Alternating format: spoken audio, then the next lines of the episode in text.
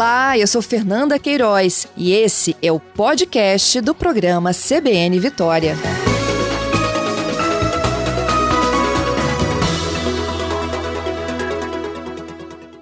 Vamos conversar ao vivo com a meteorologista do Instituto Clima Tempo, Karine Gama. Vamos falar do verão que chega na próxima terça-feira, também do que os meteorologistas estão prevendo para os próximos dias, para as festas de fim de ano. Karine, meu bom dia para você.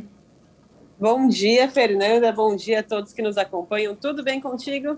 Tudo bem. Me dá uma boa notícia. Nós vamos ter um bom verão aqui no Espírito Santo?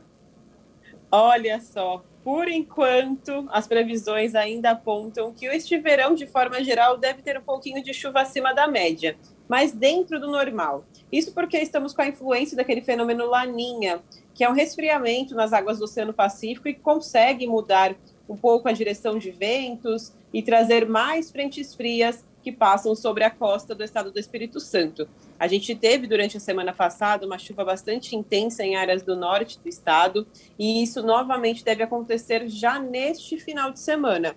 Mas de forma geral, o verão deve vir sim, com bastante sol, com temperaturas dentro da média e com chuva levemente acima da média. A média de Vitória para o mês de dezembro é de 200 milímetros. Em janeiro, 140 e fevereiro um pouquinho mais seco, 80 milímetros. A previsão é de acumulados em torno dos 150 milímetros para janeiro e para fevereiro, ou seja, deve chover um pouco acima da média. E isso pode acarretar em novos transtornos, como pontos de alagamento, enxurradas e até mesmo deslizamento de terra. Algo que, infelizmente, a gente vê de forma mais recorrente durante o nosso período úmido e que, por conta da laninha, a chuva pode vir de forma um pouco mais intensa para todo o estado. Fernanda. Karine, alguma possibilidade da gente sofrer os impactos do que a chuva, por exemplo, né, provocou agora recentemente na Bahia, em Minas Gerais? nesses últimos dias também no Rio de Janeiro? Olha, a previsão de aumento da chuva amanhã para o estado do Espírito Santo. A gente tem a passagem de uma frente fria que vem com forte intensidade. Essa frente fria ela é alimentada por um pouco de umidade que está de forma expressiva no interior do Brasil. E aí, para o sábado, tem previsão de fortíssimos temporais para a região de Vitória, para as áreas mais ao norte, a região de Linhares também.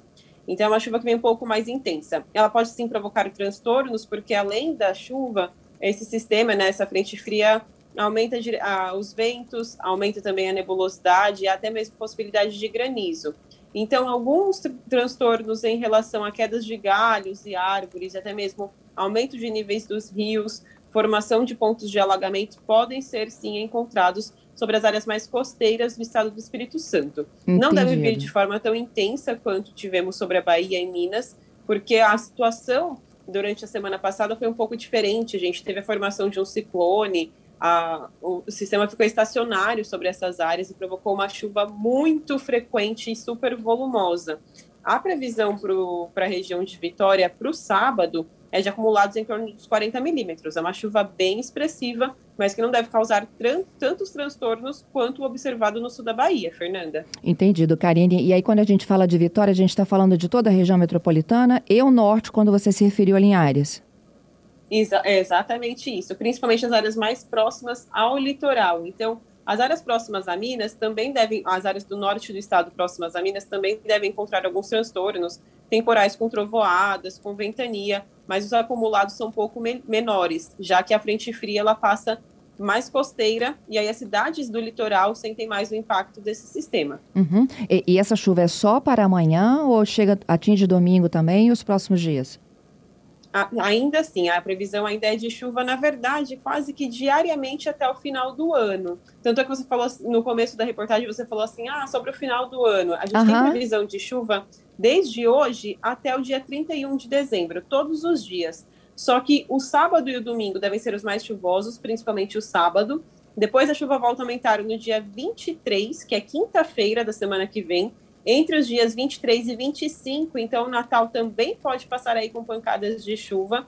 E lá no finalzinho do ano, a previsão é de chuva em torno de 10 milímetros para o dia 31 e dia 1 só que é uma chuva que ela fica concentrada no período da tarde. Então, as festas de final de ano, que quase sempre acontecem no período da noite, não devem vir com chuva para o estado do Espírito Santo, Fernanda. Então, olha, de certo, só a festa da virada mesmo, né? Sem chuva.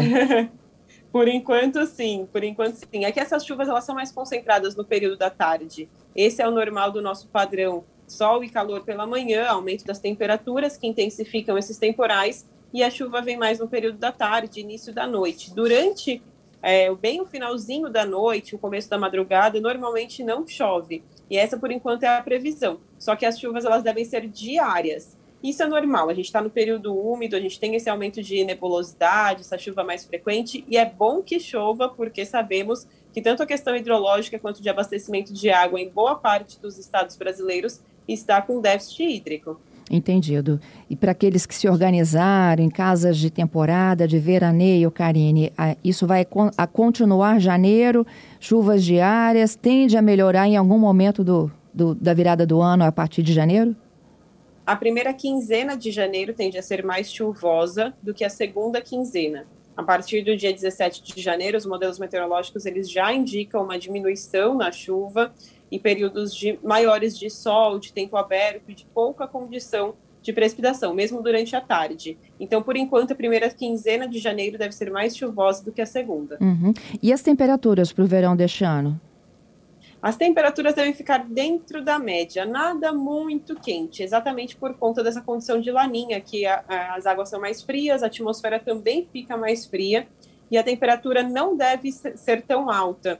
Tanto é que para Vitória a gente tem uma temperatura máxima prevista para o decorrer dos próximos 15 dias em torno de 28 graus. Não é tão quente, é o céu fica até um pouco mais encoberto.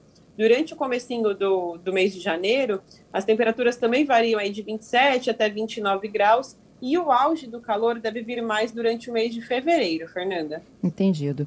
Karine, te agradeço, viu, pelas dicas, orientações. Obrigada pela participação. Muito obrigada a vocês. Um, umas ótimas festas para todos. Final de ano, Natal e um bom comecinho de 2022.